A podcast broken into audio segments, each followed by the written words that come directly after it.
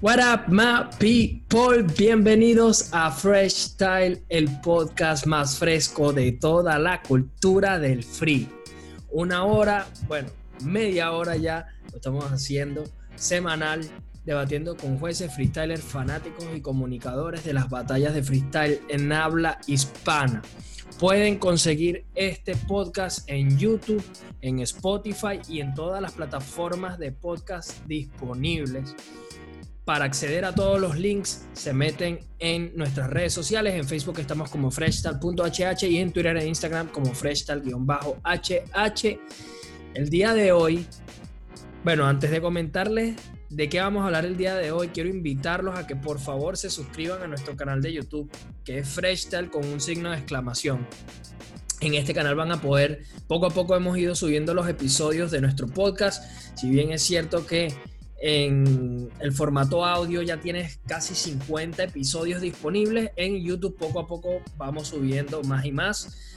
Pero estamos subiendo unos episodios especiales entrevistando freestylers. Y en este caso ya hemos entrevistado a Louti, a Israel, a Camila Valiente, bueno, no solamente freestylers, sino comunicadores y personas que están trabajando por el freestyle venezolano. Así que si a ti te gusta el freestyle y te gusta el freestyle venezolano, hermano, dale subscribe al canal de YouTube, porque si llegamos por lo menos a 100 suscriptores, nos permiten por lo menos ponerle el nombre de Freestyle al canal y ya así no tienes que poner que si X chiquita, X mayúscula, R1, 2, 3, 4, 5 para poder llegar al canal, sino que busca Freestyle, youtube.com slash Freestyle y listo, ¿viste? Facilito. Y allí subimos todos nuestros episodios. Y si quieres también apoyar para que entrevistemos a Mira Mano aquí en mi ciudad, hay un freestyler que se llama no sé quiéncito MC y yo quiero que le entreviste. Bueno, manito, vete para el canal de YouTube, dale suscribir que es gratuito, papá. Estamos haciendo esto para ti de gratis. Métete allí, dale subscribe y bueno, disfrutas de todos los episodios en Spotify, Google Podcast, Apple Podcast y todo lo demás. En Facebook, freshtal.hh, Twitter e Instagram, freshtal-hh. Y bueno, sin tanta lata, vamos a entrar de una vez, mi querido Hoots, que estás de vuelta por acá por el podcast. Hacía falta y vamos a arrancar hablando de la FMS peruana no pudimos publicar el primer capítulo del, o la primera jornada, nuestro análisis de la primera jornada de FMS Perú, porque tuvimos unos problemas técnicos. En realidad sí se grabó el episodio, pero mira, no se, no se pudo terminar. Entonces hoy vamos no solo a, discutir lo que es la tabla y, esta segunda jornada de FMS Perú, sino que también vamos a hacer el análisis a la temporada completa. ¿Qué quiere decir? ¿Cuáles son los que nosotros creemos que son los candidatos al descenso? ¿Quién tiene posibilidades de llevarse al título? ¿Cuáles son las sorpresas hasta ahora de lo que hemos visto? ¿Qué es lo que está ocurriendo con todo este movimiento? Cómo estamos viendo a la FMS peruana sin público con todo el tema del COVID. Vamos a arrancar hablando de todo eso y como siempre está nuestro co-conductor. Lo pueden seguir en sus redes como arroba hoots.chh. A mí me siguen como arroba olirap. Pero bueno, Hoots, vamos, vamos a arrancar de una vez. Segunda jornada de la FMS peruana. Cinco batallas, una exhibición porque Necros lamentablemente no pudo estar. Quiero arrancar preguntándote no publicamos ese episodio, pero tú y yo habíamos comentado que la primera eh, jornada de la FMS peruana le faltó azúcar, ¿no? Le faltó un poquito de sabor. De la primera a la segunda creo que hubo un cambio importante, ¿no? ¿Cómo lo viste? No, bueno, eh, muy bien es cierto lo que acabas de comentar. Realmente la primera, la primera temporada, la primera jornada de, de la FMS Perú no dio no cumple con las expectativas que la gente esperaba, pero ya en esta segunda jornada realmente fue un cambio bastante bueno. Los freestylers estaban totalmente conectados, fueron unas batallas totalmente épicas me gustó muchísimo como el DJ, como el host, eh, hacían que realmente el evento eh, estuviese bastante animado. Realmente el cambio de la primera jornada a la segunda jornada se nota gratamente y eso es algo muy bueno porque quiere decir que así como estábamos pensando de las expectativas cuando eh, nos plantearon este proyecto de FMS Perú, de que se iba a, a aproximar, wow, ya la gente decía, mira, esto va a ser excelente y esto, esto quiere decir que las próximas jornadas van a estar llenas de puro sabor, puro picante, puro choque, puro todo, pura brutalidad de FMS Perú, porque realmente la FMS Perú va a cumplir con todas las expectativas. Bueno, eso también es un tema muy importante porque obviamente eh, se han dado muchísimas situaciones respecto a lo que cuando se anunció en un principio la FMS peruana, se anunció como FMS Andes y luego pasó como que todo este conflicto de que los peruanos querían su propia liga, de que querían que se llamara FMS Perú, etcétera. Entonces, como todo esto pasó, pues también está en nosotros analizar si hubiese sido mejor contemplar una FMS Andes o por los momentos la FMS peruana está cumpliendo con la expectativa tal y como tú bien lo comentabas. Pero bueno, vamos a hablar de las batallas. Hay varios títulos que me deja em, esta segunda jornada, Hutsi. Entonces quiero arrancar por. Quiero esta vez arrancar por lo mejor de lo mejor, que para mí ha sido Skill. Skill Hoots es un freestyler que ni siquiera estaba contemplado en la lista de los 10 freestylers para, para FMS Perú. O sea, Skill literalmente se ganó a pulso su puesto, porque hicieron en Perú, se escogieron nueve participantes, si bien lo recuerdas, y se hizo como una eliminatoria. De hecho, entre los, los finalistas quedó Lancer Lirical, pero el que terminó ganando como esa eliminatoria fue Skill, y Skill clasifica.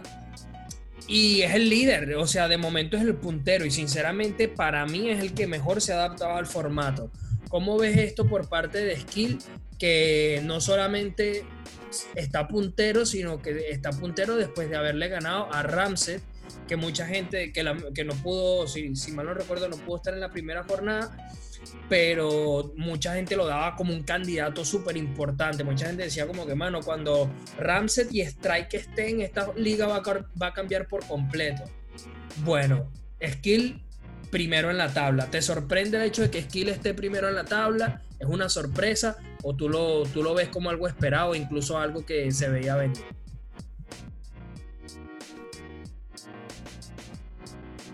No, bueno, mira, eh, para serte sincero, eh, obviamente por, por, el tema de, de, digamos, más trayectoria a nivel internacional o presencia en más competencias internacionales, yo me esperaba a un J o a un Jace de punteros tanto ya sea en estas dos jornadas que, que, se han disputado de la FMS Perú.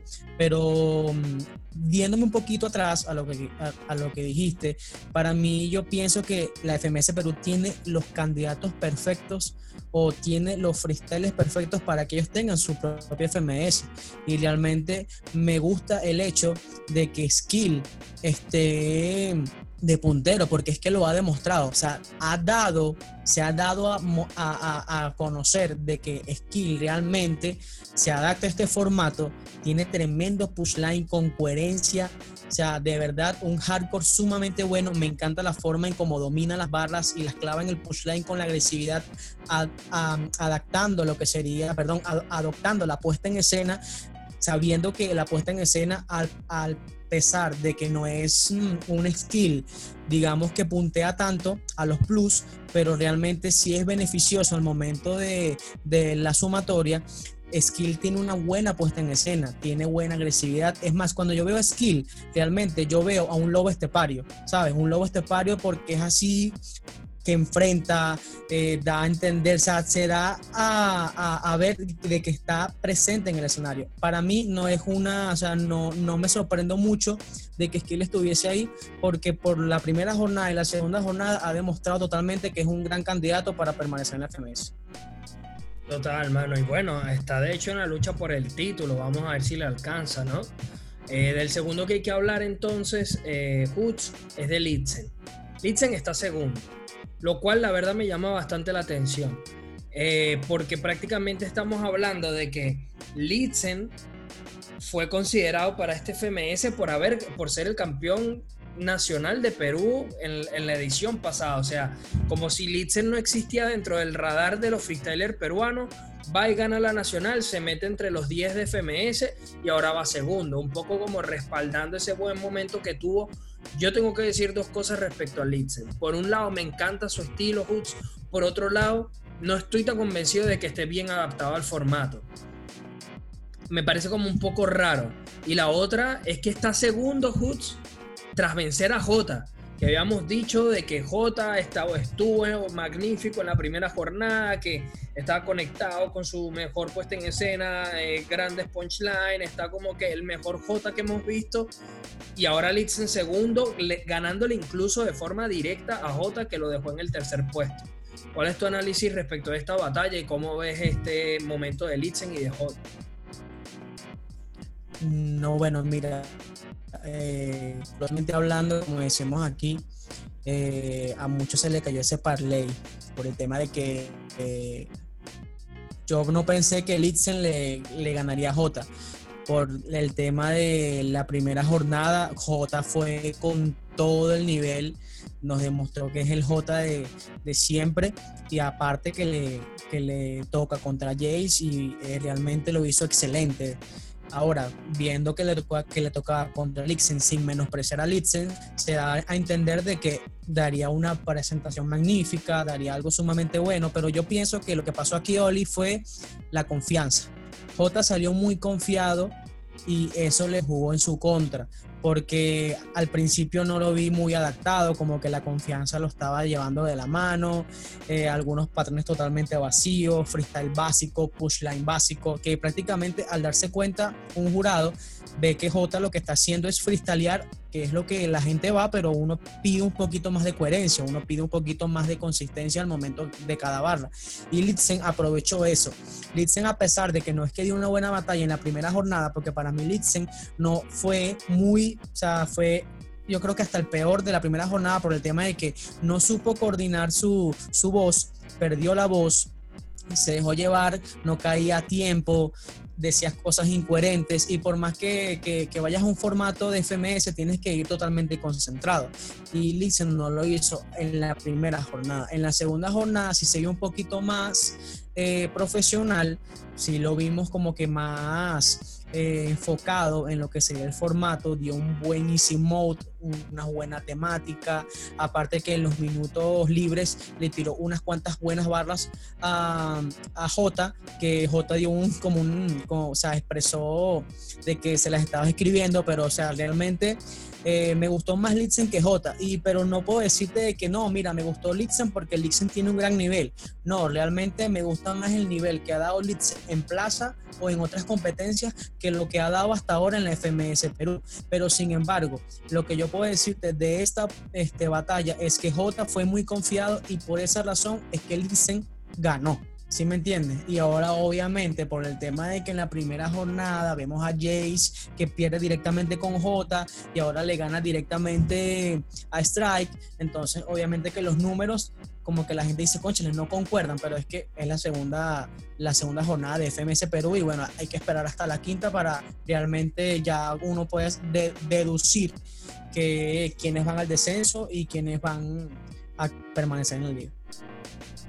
Bueno, Jutsi, precisamente hablando de pronósticos anticipados, yo creo que nos, la mayoría de personas eh, creíamos que Jace iba a tener un desempeño probablemente incluso de hasta llevarse la liga, pero trotando, ¿sabes? Sin demasiado esfuerzo.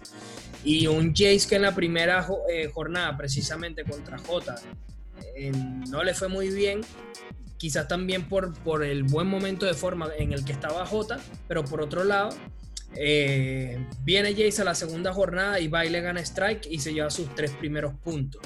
Eh, se convierte en el MVP de esta jornada y se coloca en la tercera posición.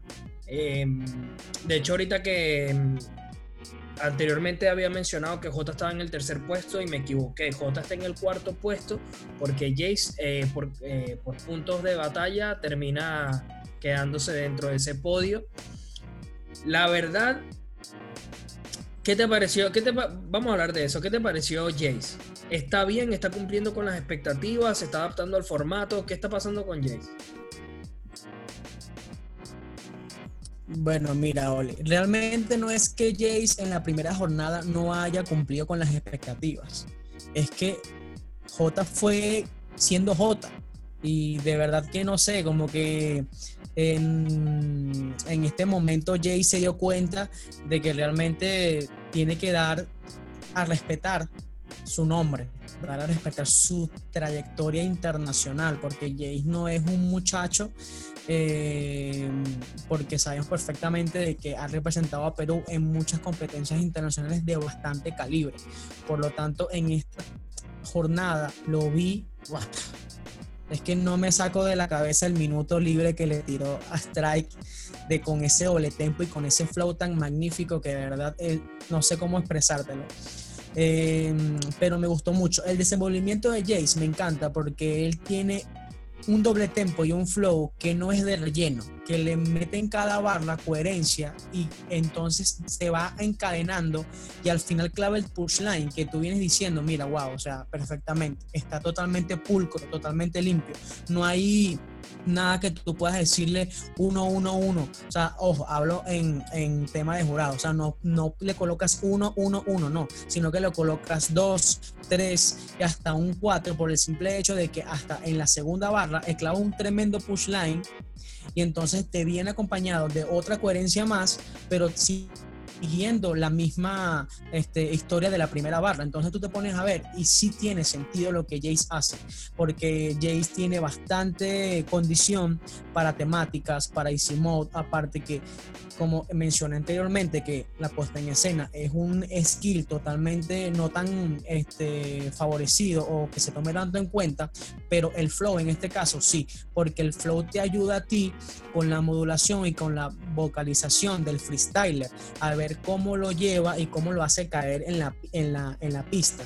En por, por ende, esto le ayuda a Jace a conseguir más plus y al momento de la sumatoria pasa lo que pasó con contra Strike, porque fue decisión unánime y fueron Oli de 10 a 15 puntos de diferencia entre cada jurado, porque realmente Strike no es que lo hizo mal, Strike lo hizo bien, lo que pasa es que Strike no tiene tanto flow como lo tiene Jace y pues, tiene puesta en escena pero la puesta en escena, como lo estuve comentando, no tiene tanto atributo como el flow. Por tanto, en acumulación de puntos, al final Jace vino clavando más, porque también Strike le clavó unos buenos pushline a Jace, unas buenas respuestas.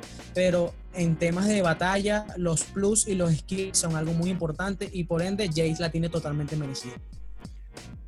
Sí, y bueno, ahorita de hecho me diste pie para, para algo que vamos a comentar más adelante. Pero antes de, quiero hablarte de New Era, Era tiene dos derrotas consecutivas, en este caso fue contra Choque, que Choque ganó directo.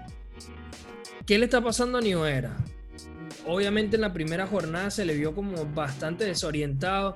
Siento que a New le está pasando un poquito lo que le pasó a Dross en Argentina. O sea, New ahorita se me hace, si se tropieza con una pantalla ya ni te digo de verdad que siento que, a New Era le está faltando como... ¿Qué le está faltando? Vamos a preguntarlo así, porque siento que no es un mal freestyler, obviamente ya lo hemos visto tantas veces en plazas y demás, pero ¿por qué no termina de concretar un freestyle para por lo menos rasgar, qué sé yo, una réplica o algo?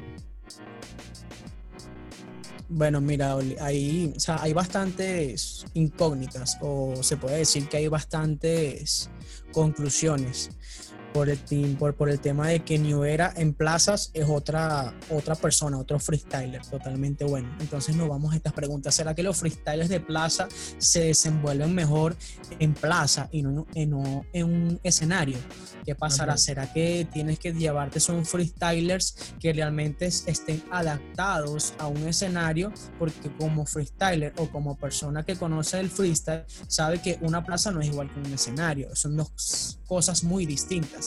Pero por ende, en la primera jornada New Era no lo estaba haciendo bien. Se le iba el aire, no terminaban este, los patrones. Realmente estaba totalmente desconcentrado, desconectado de la batalla. En esta jornada yo de verdad lo vi mucho mejor que la primera.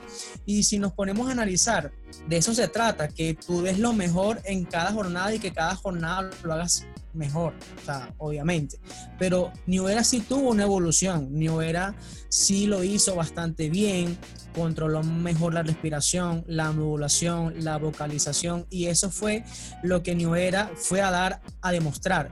Para mí, a mi criterio, no era directa, perdón, no era de, de, de choque, o sea, realmente yo te podría decir que Choque, lo que tiene Choque es que sabe cómo ganarse al público, o sea, ganarse los puntos, ¿sí me entiendes? Porque es un freestyler que como estamos comentando, eh, es este, como el RC, que es un freestyler que anota dos puntos, dos puntos, dos puntos y va acumulando los puntos. Y por ende, eso lo ayuda a Choque, porque no es que Choque tiene bastante coherencia o tiene barras con bastante sentido. Si te pones a ver, lo que tiene son bastante doble tempo, un poquito de flow y push line que de vez en cuando puede ser bastante bueno y le favorece a Choque. Pero New Era lo que realmente le falta es tratar un poco de tener esa puesta en escena que tiene en la plaza anudado a la agresividad con el push line, que siempre lo ha representado a New Era, porque New Era es así. New Era es el tipo de freestyler que te acompaña a una puesta en escena, te vuelve loca la gente para después clavar el push line y entonces listo. Ahí te ganaste el público, te ganaste a, a los jueces y aparte desconcentras a, tu rival. Por ende, yo pienso que New Era tiene que hacerlo porque si sigue así, es más Oli, te lo digo así de esta forma. Si New Era vuelve a perder en la siguiente jornada, lo pongo como candidato directo al descenso. Bueno, Hoods, eh, quizás entonces podemos decir que New Era es uno de los freestylers más perjudicados con el hecho de que no haya público durante este tema de, de la FMS sin público, porque al final si me dices que es uno, una persona que destaca muy bien por esa puesta en escena que tiene, por conectar con el público y precisamente para lo que es un freestyler de plaza, que necesita como que ese fervor, ese calor de la gente para seguir como motivándose, ahorita le sacas el público y me entiendes, como que quizás le estás quitando un punto fuerte, una herramienta, una fortaleza, por decirlo de alguna forma, ¿no? Em, bueno, la otra batalla fue no más que una exhibición ante la falta de Necros, que fue Diego contra Piero Pistas. Honestamente tengo que decir que no me esperaba mucho y vi partes de la batalla, no la vi entera, perdonen, pero vi partes de la batalla y la verdad me pareció muy buena, sobre todo de Piero Pista. Hermano, ese chamo tiene un talento brutal, me gusta, ojalá que logre un ascenso FMS, porque de verdad que lo vi prometedor. Ese chamo tiene un, no sé, me gustó muchísimo cómo freestyleó. De hecho, me pareció curioso porque viendo las batallas, Hoods, dije, ¿cómo este pana no está? Siento, ok, vamos a entrar en este tema, Hoods, te lo voy a plantear a ver si tú estás de acuerdo conmigo yo, yo, me acuerdo que cuando empezamos a ver la FMS Argentina, todo el mundo hablaba de los minutos de Flow, yo en su primera temporada, ¿no? Cuando todavía estaba Dani, estaba Trueno. yo me acuerdo que, que Trueno y Dani estaban peleando por el descenso y decíamos como que, bueno, por ahí Dani no se adapta tanto a lo que es el formato en sí, pero da gusto escucharlo rapear, da como ese freestyle, ese espectáculo que a uno le, le gusta. O sea, la, la, FMS Argentina creo que la palabra que la que, los ha definido o caracterizado es espectáculo. En la FMS Argentina a lo mejor se adaptan al formato, a lo mejor no, pero siempre dan espectáculo. Ahora bien, FMS Perú yo siento que están mejor adaptados al formato, pero siento que no hay espectáculo como si todo el mundo tiene, rapea muy de molde. Como que rapea muy de molde. Me falta un flowcito, me, falta como más vibra. Cuando tú ves escenas como, como la de España, por ejemplo, tú tienes a Blon que se destaca por el ingenio, tienes a, a Sweet Pain que destaca por sus estructuras, tienes a RC que destaca por el flow, o sea, tienes como un abanico de posibilidades más amplio. Cuando te vas a Argentina tienes a De Toque que es un old school que es puro punchline tienes a Trueno que es puro flow, tienes a Papo que es un poquito de cada cosa, o sea, como que tienes muchas áreas específicas, te vas a Chile, tenías a un estigma que era un hip hop puro vieja escuela, te, tienes un menor que es pura estructura, tienes un acertijo que es también como un equilibrio, pero te vas a Perú y como que todo el mundo es puro punchline, como que es puro remate, por ahí quizás sacando a, a Jace, sacando skill, siento que, me, que, que, a la FMS peruana le está faltando ese, ese extra, Hoots. No sé si estás de acuerdo conmigo en este, en este aspecto. Rapean todos como muy cuadrado, como muy al punch. Falta flow, falta técnica, falta algo más, ¿no?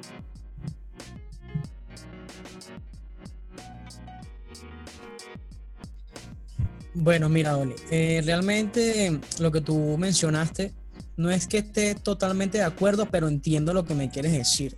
¿Qué pasa? Eh, muy bien, tú lo especificaste. Cada FMS tiene su estilo. Yo lo coloco así. España es la que más ingenio tiene. FMS Argentina es la que más tiene esa, como tú dijiste, ese show. ¿Sabes? Eso que hace que la gente se vuelva loca. Para mí la FMS en México es así más hardcore, ¿sabes? Más así, más, más under, por así decirlo.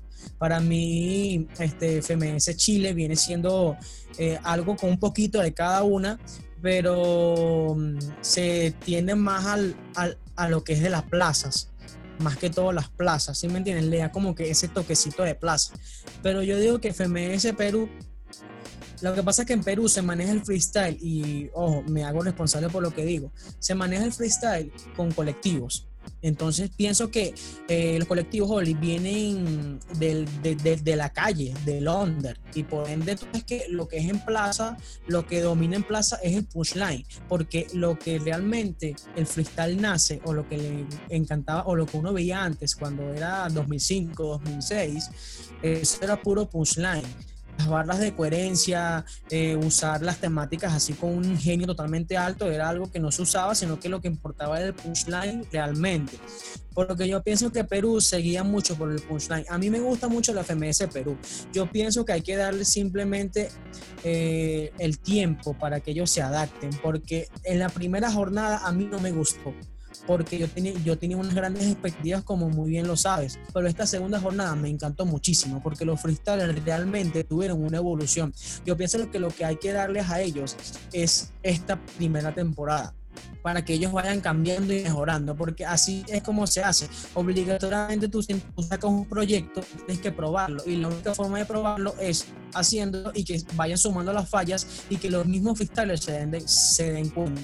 Yo, yo, de verdad pienso que la FMS Perú, si sigue así como fue esta jornada y sigue evolucionando cada día más, perdón, cada jornada más, en la próxima temporada de FMS Perú podría colocarse en el top 3 de las mejores FMS.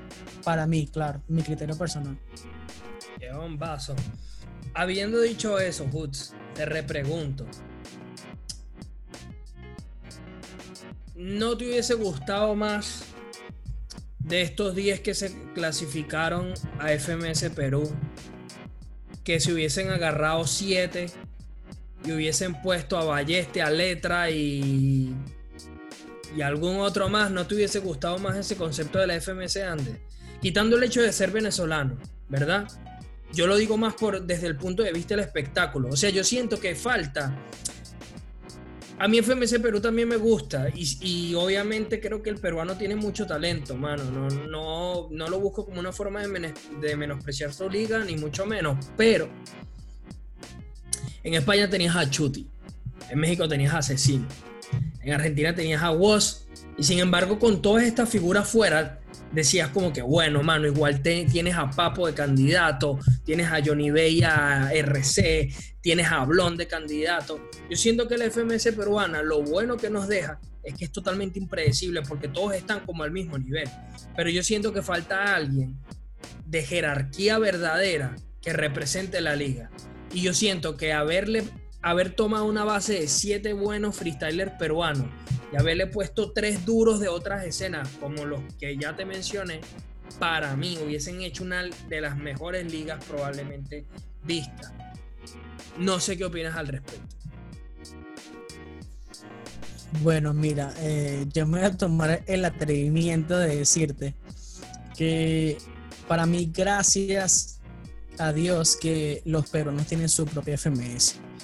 Eh, a mí no me hubiese gustado, o sea, claro, porque mm, ahorita me encantaría, o es más, soy capaz de decirte que la mejor FMS será la FMS Los Andes. cuando saquen FMS los Andes, será la mejor FMS. Yo no menosprecio a las demás FMS, pero lo que pasa o lo que nos distingue a nosotros, por ejemplo los venezolanos, en nuestro freestyle, es que nos gusta lo picante, lo jocoso, en el sentido de que el punchline acompañado de algo, de algo personal o algo que realmente le ponga esa agresividad a la batalla, esa atención a la batalla, que el público le encanta mucho la atención en las batallas. Y yo de verdad, yo no fuese colocado a siete freestylers peruanos y tres freestylers tanto de Colombia o de Venezuela o de Bolivia o de Ecuador, sino que simplemente para mí tiene los suficientes freestylers para hacerlo. O sea, realmente para mí los tienen y no hacía falta esa modificación porque realmente no, no veo a letra, o es más, no vamos a hablar de letra ni vamos a hablar de, de, de Balleste, vamos a hablar de un candidato que iba a formar parte de la FMS Perú, pero lamentablemente no pudo, que tú lo mencionaste anteriormente, Lancer. A mí no me hubiese gustado ver a Lancer en, en la FMS Perú, porque realmente es que es como tú dices, el freestyle de Perú es muy distinto a los freestyle de otros países. Y yo veo al, eh, yo veo a Lancer o veía a Lancer más en FMS México que en FMS Perú. Porque siento que Lancer sí se puede adaptar a ese freestyle mexicano.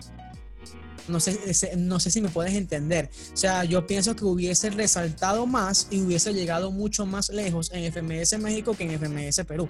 Pero ahora, cuando tú haces una FMS Los Andes con Balleste, eh, Letra, el Lancer, otros freestyles tanto de Ecuador, Bolivia, y tú realmente los reagrupas, colocas 10 clasificados, te pones a ver, cada uno tiene esa, esa forma o va a tener esa manera de que ese FMS Los Andes, cuando todos los engranes estén juntos, sí rueden bien, sí giren bien.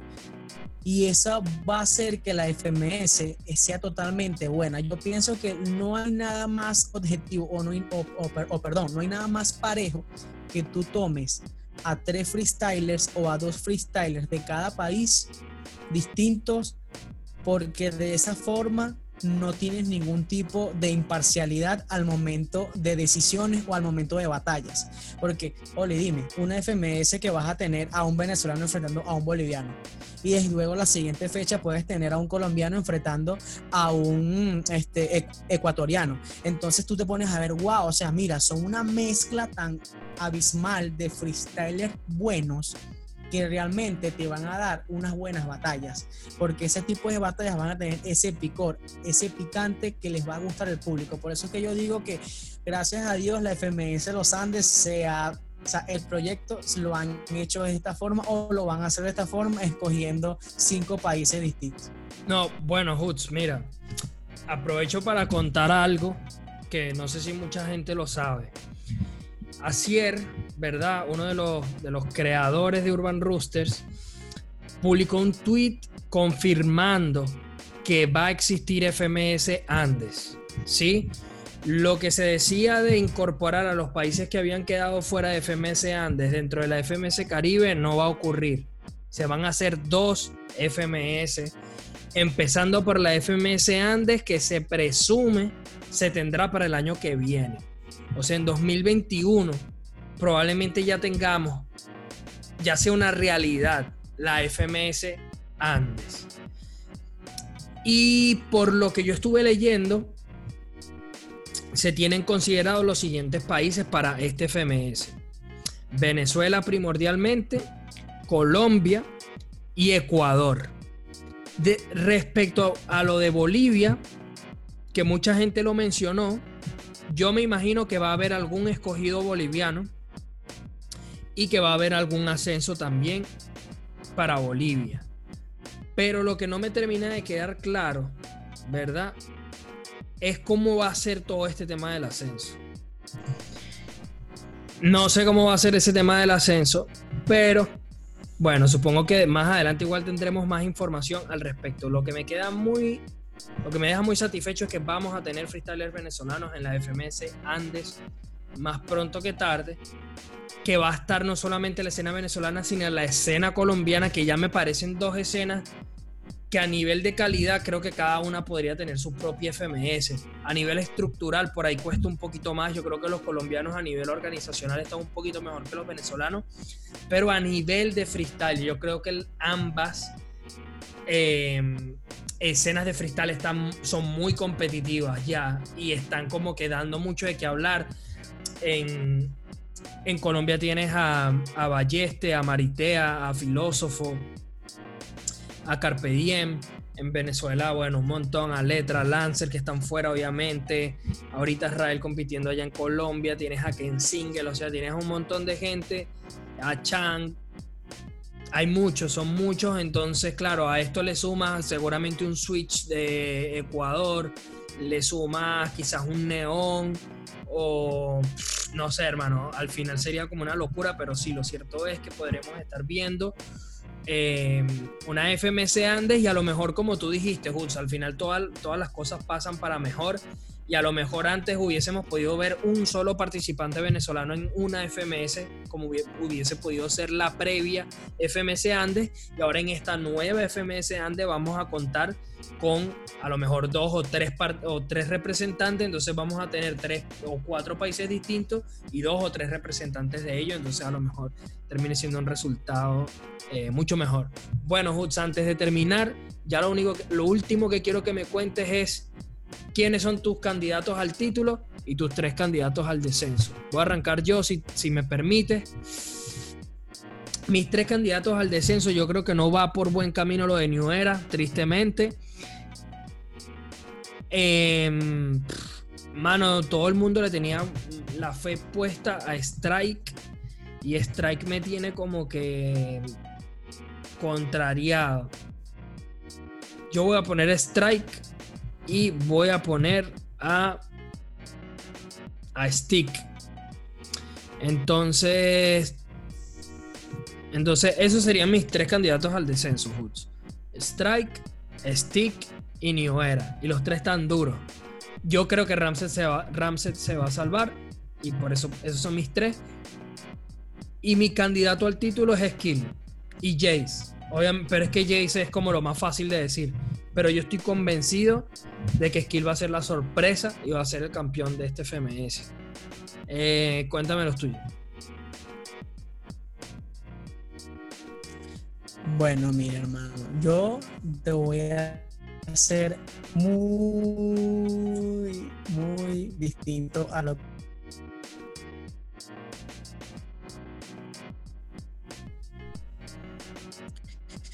Mi hermano, eh, yo realmente empiezo con los candidatos al descenso. New Era, para mí va a ser Rancet y Stick. Eso van a ser mis tres descensos directos. O sea, realmente no, eso.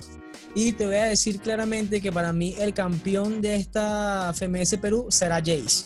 Eh, sí, algo totalmente lógico o, que el candidato para ganar la FMS Perú, pero realmente lo pongo como candidato porque todo se va a, eh, a dar o se va a revelar cuando sea Jace contra Skill. Cuando pase eso, si Jace gana, si Jace le gana Skill, créeme que Jace va, que Jace va a ser el campeón de FMS, pero porque esos son los únicos, esos son los dos buenos. Porque si hablamos de candidatos a los tres primeros, yo coloco a Jace, a Skill y a J.